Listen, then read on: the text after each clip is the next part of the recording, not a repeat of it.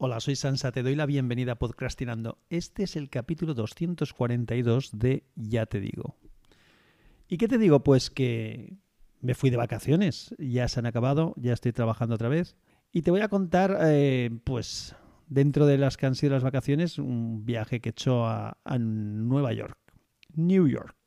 El viaje ha estado chulo, fueron unos 10 días solamente a Nueva York porque eh, estuve allí en 2001 ya te conté esto, creo recordar. Estuve en 2001, unos 15 días antes de que fuera el atentado contra las Torres Gemelas.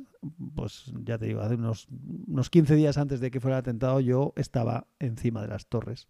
Y que han pasado ya 21 años, o sea, desde aquella última vez que, estuve allí, y únicas, esta ha sido la segunda vez que, he ido a Nueva York. Te voy a contar alguna cosita del viaje, no, no todos los detalles, pero sí alguna cosa eh, medianamente curiosa antes de volver así, así cojo ritmo otra vez para empezar a hacer podcasts más normales. Una de las cosas que, bueno, pues que pensaba que iba a ser muy pesado del viaje y que finalmente no ha sido así, es el tema de las mascarillas. Los cuatro vuelos que hemos hecho, los dos de ida y los dos de vuelta, en ninguno de ellos ha sido necesaria la mascarilla. Volamos eh, de Valencia a Ámsterdam y luego de Ámsterdam a Nueva York y luego a la vuelta igual. Y ya te comento que ninguno de los vuelos no se exigieron ir con mascarilla, lo cual, pues bueno, pues hizo un poco más llevadero el viaje. El viaje ha sido curioso porque éramos 19 personas. Todos familiares, pero de cuatro familias diferentes. Uno de más con, con silla de ruedas, lo que hacía un poquito más complicado de partida, la logística, la gestión, el moverte por allí. Pero la verdad es que no ha sido ningún problema nos hemos entendido todos muy bien, lo hemos pasado muy bien, eh, no estábamos todos en la misma casa, teníamos un apartamento para cada una de las cuatro familias y nada, hemos estado, como he dicho, muy bien a nivel personal, muy interesante la experiencia, lo hemos pasado bien nosotros y los chavales, todo el mundo. la ciudad sigue espectacular como cuando estuve allí en 2001, la ciudad que está repleta de cosas interesantes. De hecho, la última vez que estuve allí, cuando estuve en 2021, estuvimos menos tiempo y combinamos el viaje con un... alquilamos un coche, fuimos a las cataratas del Niágara, desde Niágara nos fuimos después a Washington, de Washington luego subimos otra vez de vuelta hacia Nueva York, pasando por, New, por eh, Atlantic City y por eh, New Jersey y luego ya llegamos a Nueva York y nos volvimos. Esta vez no, esta vez hemos estado exclusivamente en Nueva York, unos 10 días contando los días de viaje, que, bueno, al final pierdes un día entero en ir y en volver.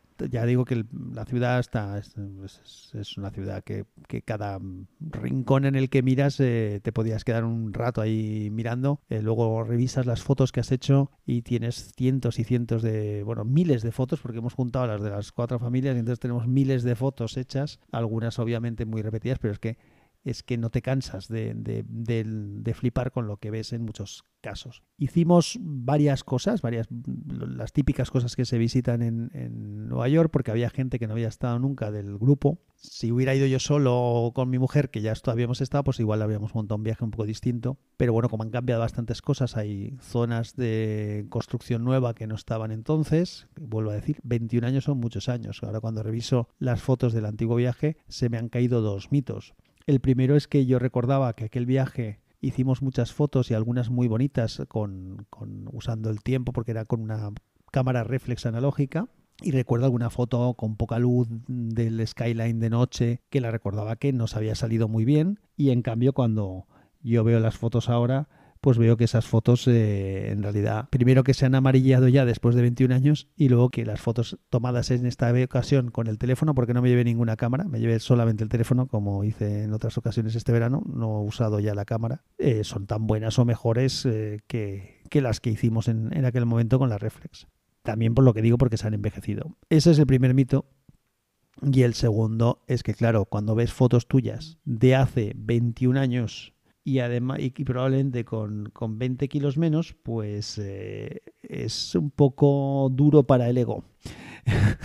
Así que claro, hasta mis hijos cuando les enseñaban las fotos flipaban, ¿no? De ver a su padre y a su madre. Entonces, luego te consuelas pensando que alguno de los sobrinos que ha venido en el viaje tenía, tiene la edad actualmente que teníamos nosotros entonces. Entonces, bueno, pues claro, pues cómo no vas a estar cambiado. Bueno, que me voy por las ramas. Hicimos un, ya te digo, varias visitas. Una así de las cosas que son más chulas es cuando subes a algún edificio alto y ves la ciudad desde allá arriba. El, una obligada era el Empire State. Entonces subimos el Empire State, muy chulo, como siempre, estaba como lo recordaba, aunque la vista, como digo, ha cambiado porque de entrada cuando vas, miras hacia el downtown, pues lógicamente ya no está el World Trade Center, no están las Torres Gemelas, está uno nuevo que creo que se llama One World Trade Center, es una única torre, un poco de aquellas eran más rectangulares, esta es un poco más piramidal y cambia, pues hay muchas cosas nuevas que no estaban.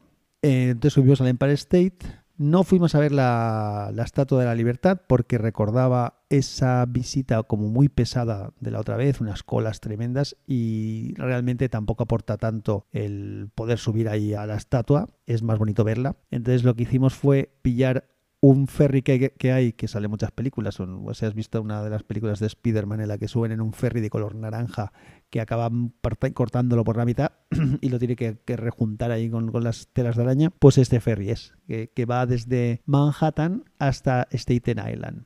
Es un ferry gratuito y en ese ferry tienes dos cosas bonitas. Una es que vas viendo el downtown conforme te vas alejando de la ciudad y la vista es muy chula. Además llama la atención porque las perspectivas cambian mucho. Cuando estás dentro de la ciudad hay edificios que por muy altos que sean no los ves tan altos y conforme te vas alejando te vas dando cuenta de la diferencia de altura que hay entre ese edificio y los de alrededor, que eso es inapreciable cuando estás allí cerca.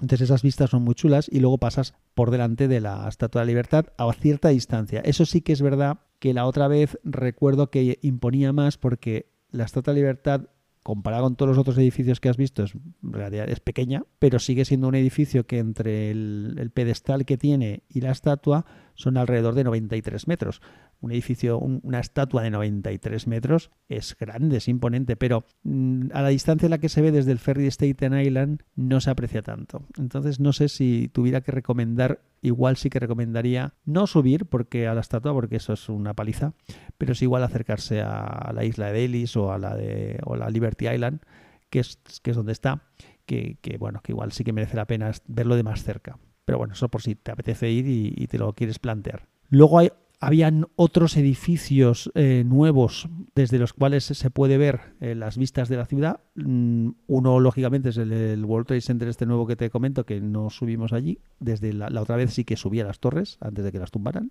Y luego hay otros dos. Uno se llama Ledge, que es un edificio que está en una zona nueva de rascacielos, justo opuesta al downtown, y ese edificio tiene como una terraza con alguna zona transparente bastante espectacular y arriba. Y luego hay otro que se llama Summit, que el Summit está más cerca del centro, más cerca del Empire State. Y este es muy espectacular porque no hay, no sales, bueno, sí que sales una terraza al final, pero casi todo lo ves a través de vidrios, pero están muy limpios y son muy grandes y llegan del, del, techo al suelo, con lo cual la vista es impresionante. Y luego además el suelo y el techo hacen un juego de vidrios y de espejos que es un poco paranoiante. ves, ves unas, te ves de, reflejado y desde arriba y bueno, es una cosa bastante curiosa. Dejaré algún enlace en las notas del episodio y seguro que ves alguna foto o algún vídeo promocional del edificio y ya está. Ahora es caro todo. Estados Unidos es caro.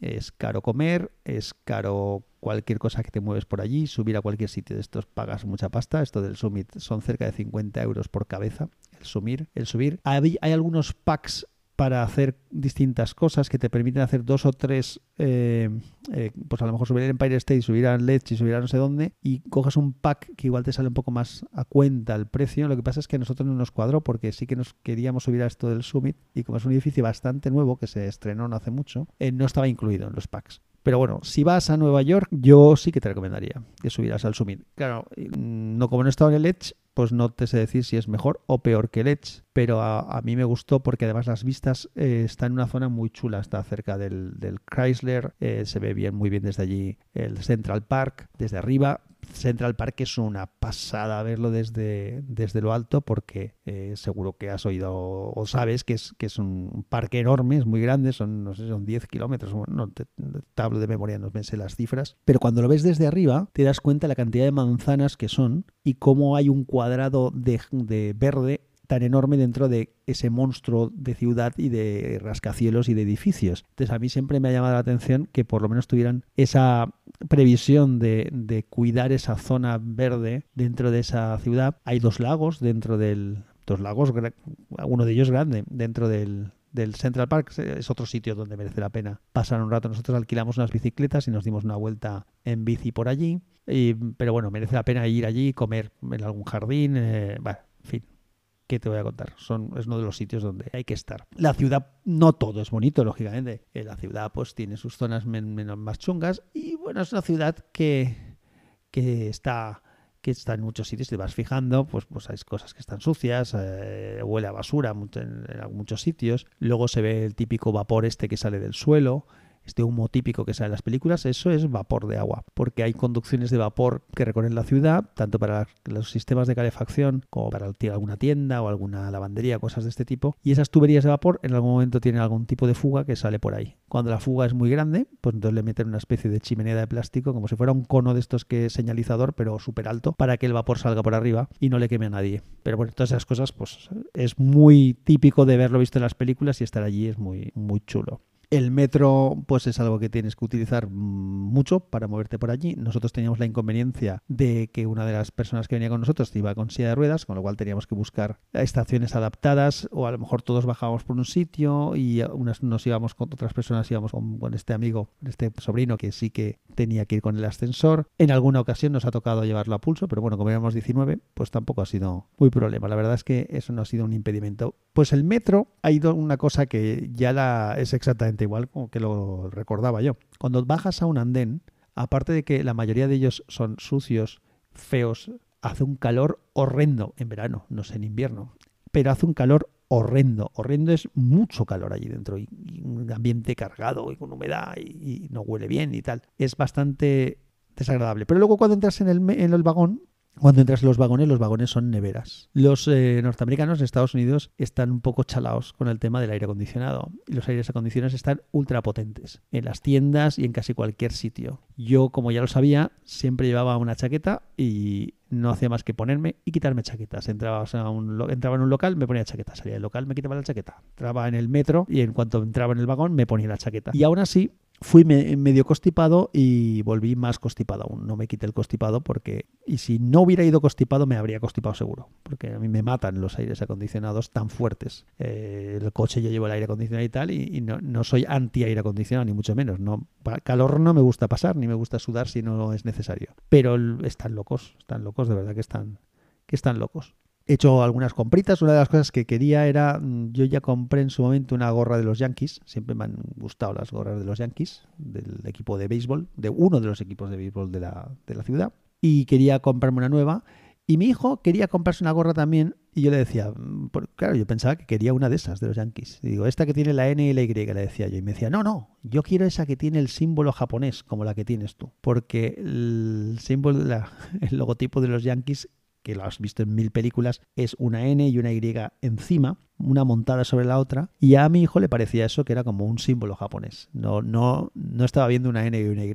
En fin, eso es como un tema anecdótico. Bueno, al final encontré unas y compramos una cada uno. Hicimos también un, que eso no lo había hecho yo en la otra ocasión, una cosa que llaman un tour de contrastes, Íbamos en autobús con varias paradas en las que ves alguno de los barrios, otros barrios que no son Manhattan, lógicamente, de la ciudad. Nosotros, por cierto, estábamos alojados en Queens, en la parte de en Queens, en la Zorca, no muy lejos de Manhattan, la verdad. Estábamos bastante bien situados. En ese tour, pues pasamos por, estuvimos en el, pasamos por el Bronx, por eh, Harlem, por Brooklyn y bueno, pues los barrios así más importantes de Nueva York y porque Nueva York es todo, no solamente Manhattan. Y nada, estuvo bastante interesante.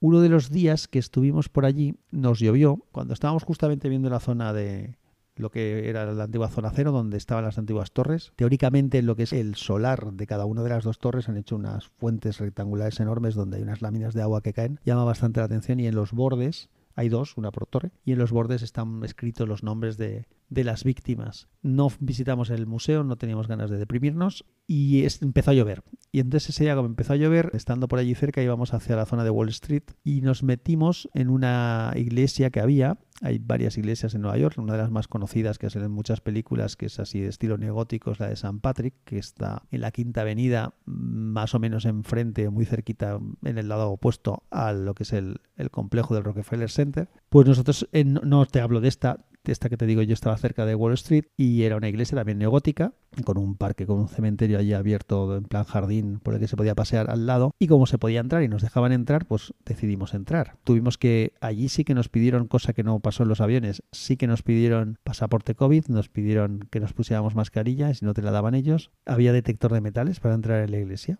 Una vez entrabas en una iglesia bonita, ya te digo, estilo neogótico, había un señor tocando un órgano de tubos, o sea, un órgano de verdad, y, bueno, nos quedamos allá a una misa. Entonces salió una chica y la chica ofició la misa, o sea, hizo de sacerdote. Luego nos vimos que lógicamente era una iglesia protestante, creo que estuvimos investigando y me parece que era anglicana, y era una, una mujer, pastor, que nos dio la misa. Nos daban además unos libritos para seguirla, unos libritos súper currados, la verdad es que tienen pasta esta gente, ¿eh? estaba todo súper cuidado, muy currado, los altavoces puestos en las columnas, pintados exactamente del mismo tono que la piedra, muy, muy mm, interesante. Y entonces en ese, en ese libreto que nos daban para seguir la misa, las fórmulas y tal, lo que decías, lo que te preguntan, lo que contestas, si has estado alguna vez en una misa, sabes de qué va. Era exactamente igual como, como hacemos aquí. La verdad es que no había prácticamente ninguna diferencia. La diferencia es que, bueno, pues lo oficiaba una mujer que pues me parece, me parece bien. ¿Qué más cosas te cuento? Visité alguna tienda también. Hay una tienda en Nueva York de audio, ya sabéis que a mí me gusta el tema del audio, especializada en auriculares, que se llama Audio 46, que tiene un canal de YouTube durante muchos años en el canal de YouTube en español de esta tienda de Audio 46 lo hacía un chaval que se llama Pablo y yo lo seguía. Además, no sé si creo que alguna vez llegué a algún buscando información, llegué a este canal de YouTube y también Gaitero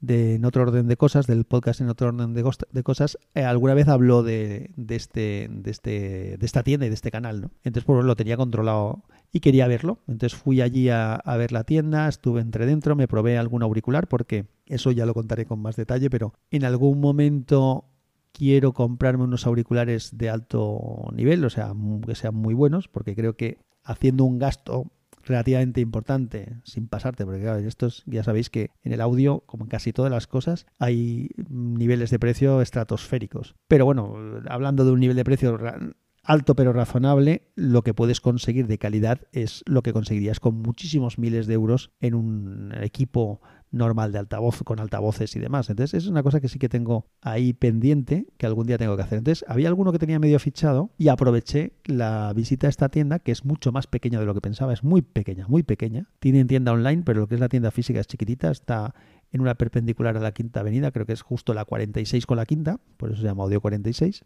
Y me probé unos auriculares, bueno, unos, pregunté yo por unos Ifiman, que es una marca de auriculares que son auriculares eh, magnetoplanares, que es un sistema, esto ya lo contaré otro día, es un sistema distinto de lo que son los drivers normales de los dinámicos de los auriculares que, que seguramente usas y conoces, y además son abiertos, es decir, el auricular está abierto entonces el sonido sale hacia afuera y el sonido de fuera entra hacia adentro. Con lo cual no son unos auriculares que están pensados para aislarte, están pensados para que tengas una alta calidad del sonido, pero si estás en un ambiente ruidoso, pues no, no son eficientes y al revés, si los quieres llevar en un sitio para que no te oigan, tampoco son eficientes.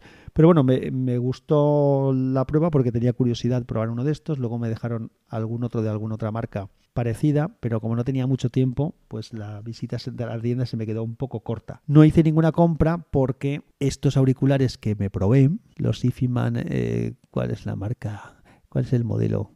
Que estuve viendo. Hay, hay dos modelos y estuve viendo uno de los dos. Y estaba, me fijaba, los que tenía más o menos en la lista eran el Ifiman Ananda y luego un Ifiman que se llama Aria, como la de Aria Stark de, de Juego de Tronos. Y estos Ifiman Aria son un poco más de nivel, entonces son estos los que probé, porque además eran los que tenían. Los otros no los tenían para poder probar. Estos auriculares valen aquí en España 1.600 euros, que es una pasta. Allí estaban por 1.200. 400 eh, euros, bueno, bueno, ayer eran 1.200 dólares. Eh, lo que pasa es que el cambio ahora mismo con el dólar estamos prácticamente a la, a la par. Entonces luego yo de broma eh, no me lo compré, digo, no compré nada, primero porque es mucho dinero y me lo tengo que pensar mucho, porque además me gustaría probar los de un nivel por debajo, que el nivel por debajo están a la mitad prácticamente, serán 600, 700 euros, que sigue siendo mucho dinero. Entonces yo es hacer una inversión de estas sin probar varias cosas no la veo, no lo veo claro, porque es cualquier cosa que pasa de 300 euros a mí me parece ya mucha pasta. Entonces, eso lo tienes que,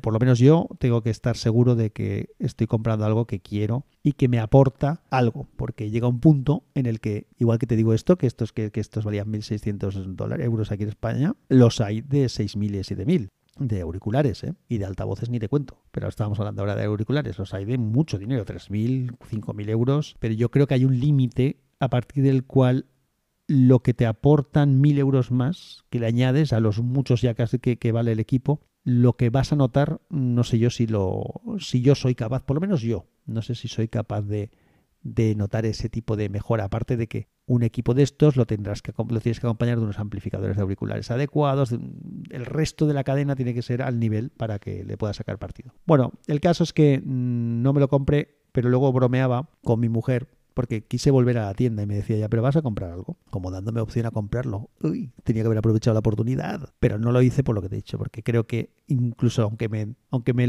lo bendigan, eh, necesito verlo con tranquilidad. Creo que hay que ese tipo de gastos hay que hacerlos muy reflexionados y muy pensados. Entonces le decía, no, no, no creo que lo haga y tal. Y entonces, pues entonces no vayas porque es una tienda pequeña y no vas a quedar bien y tal. Entonces, claro, luego bromeaba yo como no volvimos diciendo que, que, había perdido la oportunidad de ahorrar 400 euros. Claro, y me decía, no, que te has ahorrado 1200. Pero bueno, bromeaba. Entonces, no me ahorré 400 euros. ¿Y qué más estuve viviendo así de cosas que pueden ser interesantes de contar de tiendas? El último día salíamos a las 9 de la noche, el vuelo lo teníamos a las 9 de la noche, entonces ese día nos dedicamos a, a ver cosas tranquilamente. Estuvimos, pues eso, por la zona de la Quinta Avenida viendo algunas tiendas. Entramos en una tienda que no recuerdo el nombre, bueno, lo podría recordar, voy a ver si te lo localizo y te lo digo, aunque también un poco da igual, pero bueno, lo busco ya que lo tengo. La tienda se llama Sam, Sam Ash Music Store, una tienda de música espectacular. La verdad es que era increíble. Tenían de todo, tenían guitarras de todo tipo que podías probar, tenían una zona de instrumentos de viento, una zona de percusión y luego tenían una zona de, tema de electrónica relacionada con el audio. Tenían mesas de mezclas, interfaces, micrófonos, soportes de micrófono, una zona más profesional pensada con racks de multiefectos, con monitores de estudio, una zona de, baterías, baterías, percusión espectacular. La verdad es que la tienda era una pasadera para para quedarte un buen rato por allí disfrutando de las cosas que tenían. Y luego, cerquita de esta, había otra tienda que se llama B&H, B&H, que es una tienda de electrónica que esa era, ese sí que era flipante. Esa, si te gusta la electrónica, habrías flipado allí. Porque la zona de audio, mm, a ver, audio de alta fidelidad que buscaba yo cosas, no tenían prácticamente nada, pero en audio profesional sí que tenían alguna cosa. Pero en imagen, en lo de imagen era increíble. En imagen tenían cámaras de fotos, cámaras de vídeo, soportes para cámaras de vídeo, accesorios para cámaras de. Pero cuando te digo que tenían, era mogollón lo que había allí. Luego una zona de drones, una zona de cámaras de vídeo con un sistema ahí para probar multicámaras una flipada. De verdad que era, era, era increíble la tienda esa. Luego además tenías en el techo de la tienda, que era un techo de estos que ves prácticamente lo que hay por arriba, tenían unos rodillos, unos sistemas de rodillos que llevaban eh, los paquetes a las zonas de cajas. Bueno, son sitios que, que lamentablemente habría, me habría gustado más mm, haberlos visto con más tiempo y habermelos recorrido un poco más, un poquito más, porque la verdad es que muy, muy, muy, muy chulo. Luego buscaba temas de alta fidelidad que no encontré gran cosa, pues no, tuve tampoco tiempo, pero sí que estuve en una tienda donde tenían algún equipo que pude probar, no justo las marcas que yo quería, había algún modelo que sí que me interesaba de altavoces, pero no estaban conectados, pero tenían conectado a un sistema de audio con unos eh, altavoces Martin Logan electroacústicos, ahora te cuento qué es eso si no lo sabes, y eso tenía muchas ganas yo de escuchar unos electroacústicos. Y entonces les pedí si los podía escuchar y me los pusieron en marcha y los escuché y bueno, una pasada. Los altavoces electroacústicos funcionan de una manera diferente a los altavoces normales. Un altavoz normal tiene un, como sabes, una bobina, un imán que mueve una bobina que a su vez está conectada con un diafragma, que ese diafragma al moverse, mueve, te lo estoy contando en plan bruto, ¿eh? mueve el aire y entonces eso es lo que genera el sonido. Los electroacústicos tienen, mm, están compuestos de tres, dos planchas fijas, es decir, una, una plancha fija perforada por delante, una por detrás y en el medio hay una lámina de un material súper fino, una membrana súper fina. Esa membrana se está cargada de electricidad y las otras dos placas también. Una está con la del medio tiene bastante carga, las otras tienen un poco menos y una es positiva y la otra es negativa. Entonces, en función de la carga que recibe la membrana esta que te comento, se desliza hacia la positiva o hacia la negativa. Entonces, toda esa, esa lámina hace de membrana y entonces es la que mueve el aire. Estos altavoces, cuando tú los ves, para que te hagas una idea, es igual son de un metro y pico, un metro y medio o un metro ochenta de altos y es como una rejilla, como una rejilla de estas de, de metal, eh, transparente y, luego es transparente, es decir, tú miras y ves a través de esa rejilla, es decir, a través de los agujeritos de la rejilla puedes ver la zona de detrás. Llaman mucho la atención porque es algo completamente distinto de lo normal en un altavoz. Entonces, el efecto que tienen también de sonido es bastante llamativo porque, claro, tienes una zona muy amplia generando el sonido, con lo cual el sonido, como un muro de sonido que llega hacia ti, se escuchan muy, muy bien. No tienen muchos bajos, con lo cual suelen ir reforzados con un subwoofer más tradicional en la parte de abajo pero no la había oído nunca, no había tenido nunca la oportunidad de escuchar unos y, sí que la tuve y me, gustó, por lo menos eso me lo, me lo llevo, el haberlo podido probar. También estuvimos en una zona nueva de, de, de, rascacielos nueva que hay, donde está la única tienda Google física del mundo, si no me equivoco, que tengo una foto que la pondré en el articulito del, de la web por si le quieres echar un vistazo. Esa tienda estuvimos eh, enfrente, o sea, yo estuve en la acera de enfrente, es decir, cruzaba la acera y estaba en la tienda, pero el plan era estar en otro sitio. Entonces, ya como teníamos previsto que ese último día nos íbamos a dedicar a ver cosas que nos interesaban, había algún día que íbamos a hacer cosas ya no de visita, sino un poco más por libre, pues eh, se dejó para ese momento. Y lo que pasó es que no se hizo. No acabé sin entrar en esa tienda. A ver, me jode haber estado allí y no haber visto la tienda Google esta, que es la única que hay. Tampoco sé qué habría encontrado allí. No sé si habría encontrado algo que me hubiera merecido la pena o algo diferente de lo que conozco, pero bueno, me fastidia, gustándome la tecnología, haberme perdido esa, esa oportunidad. También te digo que pasé por delante de la tienda Apple, que la tienda Apple de Nueva York es bastante espectacular, que la parte de fuera es así como transparente con la manzana y luego bajas para abajo y tal, y no entré porque no quise. Sé lo que me iba a encontrar allí también, y también íbamos con poco tiempo, pues no, no entré. Pero la otra, por el hecho de no haber estado en ninguna, sí que me fastidia no, no haber podido estar. Otra cosa que buscaba era alguna tienda especializada de discos, pero una que localicé no estaba muy en el plan del recorrido que hacíamos. Y luego yo contaba con la posibilidad de que algún centro comercial o en alguna tienda tipo corte inglés y demás que también hay allí, pues habrían discos. Pues oye, no, discos físicos. No hay prácticamente nada. En la tienda de música donde pude escuchar los altavoces, sí que tenían algún vinilo, pero CDs, por ejemplo, no tenían. Y me, no era fácil encontrar una tienda donde tuvieran CDs. Pero es que aquí en España, el otro día estuve en un MediaMarkt y tampoco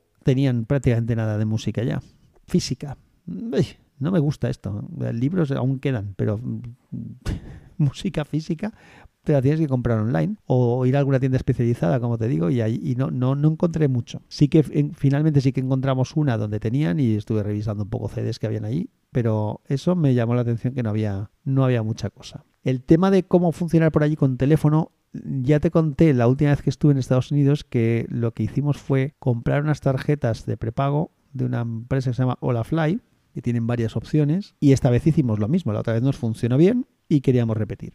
Estos de la otra vez que habíamos estado, en la última vez que estuve por Florida, que es hace un par de años, cuatro años será, una cosa así, o menos. Pues cuando estuvimos allí tenían dos opciones. Una que era una tarjeta que era ilimitada y que podías compartir unos 7 gigas creo que eran con otras personas y una tarjeta que no te permitía compartir la que no te permitía compartir era un poco más barata, la que te permitía compartir era un poco más cara, ¿vale?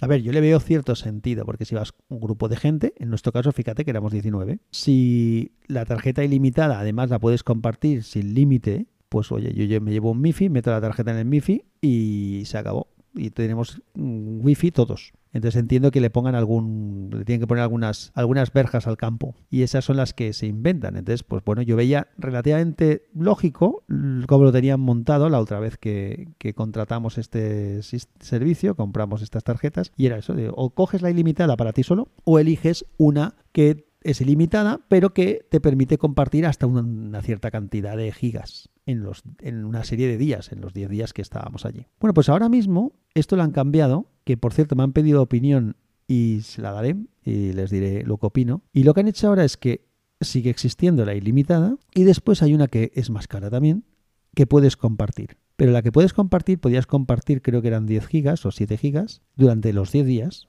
no más, eh, pero para, para todo el mundo. Es decir, no es que tengas una tarjeta que el usuario la tiene como ilimitada y a los que las comparte la tienen limitada. No, no.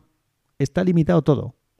Me parece que no tiene sentido el que lo hagan hecho así. Entonces, bueno, pues al final nosotros, por error, porque nos confiamos de la última vez, cogimos la que se podía compartir, porque la otra vez, vuelvo a decir, era para el usuario ilimitado y podías compartir hasta un límite, eso nos parecía razonable, eso era lo que yo quería y la pedimos y cuando ya había llegado nos dimos cuenta de que tenía esa limitación de que no era ilimitada para el usuario, sino que era limitada para todo el mundo. Y entonces pedimos una ilimitada por ver si había que no podías compartir, por ver si teníamos problema. Cuando llegamos allí, saqué la ilimitada que no podías compartir, la metí en mi MIFI por ver si funcionaba, no funcionaba, algo han arreglado, el hecho que hace que si la metes en el MIFI no, no funciona. En el teléfono sí que funcionaba, pero no dejaba compartir como, como bien indicaban, es decir, lo han hecho bien para dar el servicio que ellos quieren dar. Y al final eh, pensábamos que nos podíamos apañar así, pero a última hora decidimos eh, poner en marcha también. La otra que la habríamos devuelto al volver, pero nada, saqué la otra, la que sí que podías compartir, la metí en el MIFI y funcionamos.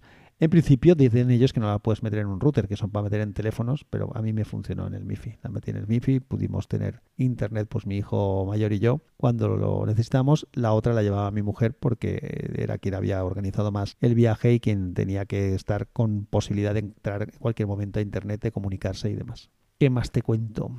Ah, claro, sí. El título del podcast. Pues sí, Nueva York huele a marihuana. Huele a marihuana porque hay gente fumando marihuana en muchos sitios y vas por ahí, vas oliendo a marihuana. En, ya nos llamaba la atención, a los niños les llamaba la atención, a nosotros también. ¿Y por qué es esto así? Porque hace un año aproximadamente se legalizó el uso y consumo de la marihuana. Por lo tanto, consumir marihuana en Nueva York, en New York, es eh, legal ahora mismo y hay sitios donde te la venden y, la puedes consumir sin ningún problema y nadie te puede decir nada. Sigue estando prohibido beber alcohol en público. Eh, entonces sigue siendo necesario, como has visto en muchas películas, el si te tienes que tomar una cerveza o algo de alcohol por la calle, no es nuestro caso, lógicamente, pero si alguien lo quiere hacer, tiene que ponerlo con una bolsa de estas de papel oscura que no se vea lo que está bebiendo esa persona. Así que sí, sí, huele, huele a marihuana. Eh, la ciudad huele a marihuana en muchos sitios. ¿Y qué más te cuento? No te cuento mucho más que creo que llevo ya, a ver, ¿cuánto tiempo llevo hablando? Que aquí hablar y nunca sé lo que... Madre mía, más de media hora. Estoy como una cabra. bueno, pues ya acabo. El viaje de vuelta fue un poco más pesado que el de ida. Curiosamente, lo que era el trayecto largo, que es unas seis o siete horas en el, el vuelo de Nueva York a Ámsterdam, se nos hizo más llevadero porque al salir de allí a las nueve y pico de la noche de, Estados Unidos, pues ah, después de estar un rato allí que, que nos dieran algo para comer y tal, dormimos un poco, pudimos dormir porque encima era la hora de dormir allí, cuando ya te habías acostumbrado al horario de Estados Unidos. Y luego, pues eh, el problema es que al llegar a Ámsterdam teníamos una escala en Ámsterdam de solamente seis horas. Seis horas que se hicieron muy pesadas. Entonces, pues yo acabé, llegó un momento que me acabé tumbando en el suelo. Allí estábamos en la terminal, bueno, cerca de, ya de la puerta donde teníamos que estar. Y yo ya me harté y dije, ya me tumbo en el suelo. Como tenía un almohadón de estos que te pones en el cuello cuando viajas en aviones, bueno, de estos que te puedes poner, me tumbé en el suelo, metí la cabeza encima del almohadón y no sé, no sé cuánto tiempo dormiría así en el suelo. No, no, creo que fuera mucho más de una hora y algo. Pero bueno, por lo menos descansé un poco. Así que muy pesado. Y como te digo, me fui constipado y sigo constipado. Seguramente se me notará un poco en la voz.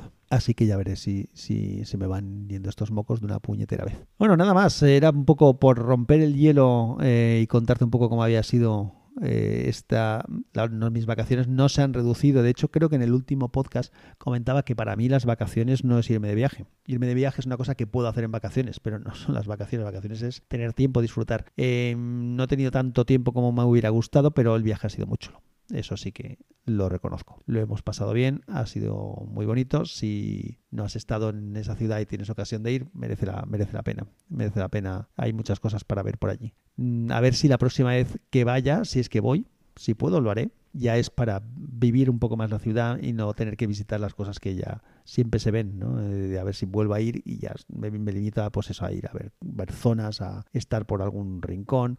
Hay zonas que son muy chulas para para pasear, para tomarte algo y ir a tiendas que no puedes encontrar aquí, como decía. Pues nada, eso haremos. Un abrazo y que la fuerza te acompañe. Nos oímos.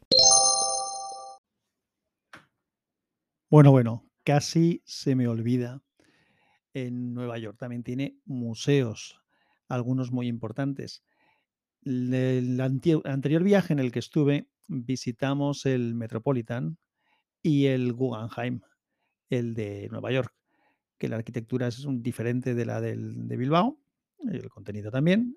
Eh, además, el Guggenheim me gustó el, cuando lo vi hace 21 años, porque la estructura de edificio te ayuda a, seguir el museo sin dejarte nada, sin perdértelo si no quieres. Está muy, muy bien pensado en ese sentido. Es una especie de caracol que va subiendo o bajando, según no, recuerdo si subes o bajas.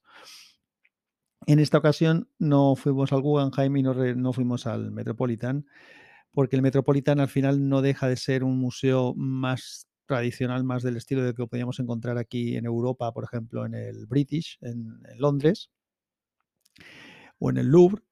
Así que eh, lo que hicimos fue ir al MoMA, al Museo de Arte Moderno, en el que no habíamos estado la otra vez.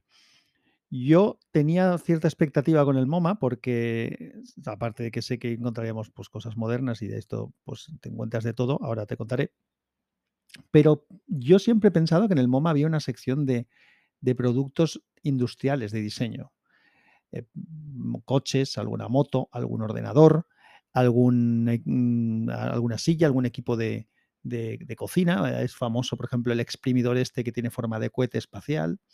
Eh, bueno, el caso es que fuimos al, MoMA, todos, los 19, y, hay cosas pues, muy bonitas, muy interesantes. Hay distintas salas, hay cuadros de Dalí, hay cuadros de, bueno, distinta gente moderna.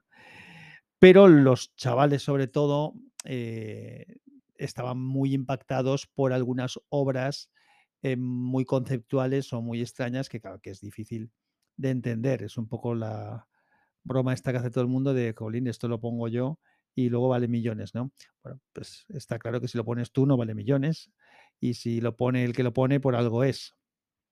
Pero no deja de ser chocante. Entonces, entre algunas de las cosas que llamaron mucha atención, eh, pondré en el, en el artículo de la web, mm, pondré alguna foto. Pero, por ejemplo, había hay un una pieza eh, que en este caso es escultórica teóricamente, que era interesante, que era un, taburete en el que en la parte de arriba del taburete hay una, una rueda de bicicleta. Luego había algún cuadro que eh, prácticamente parecía que solamente tenía el lienzo.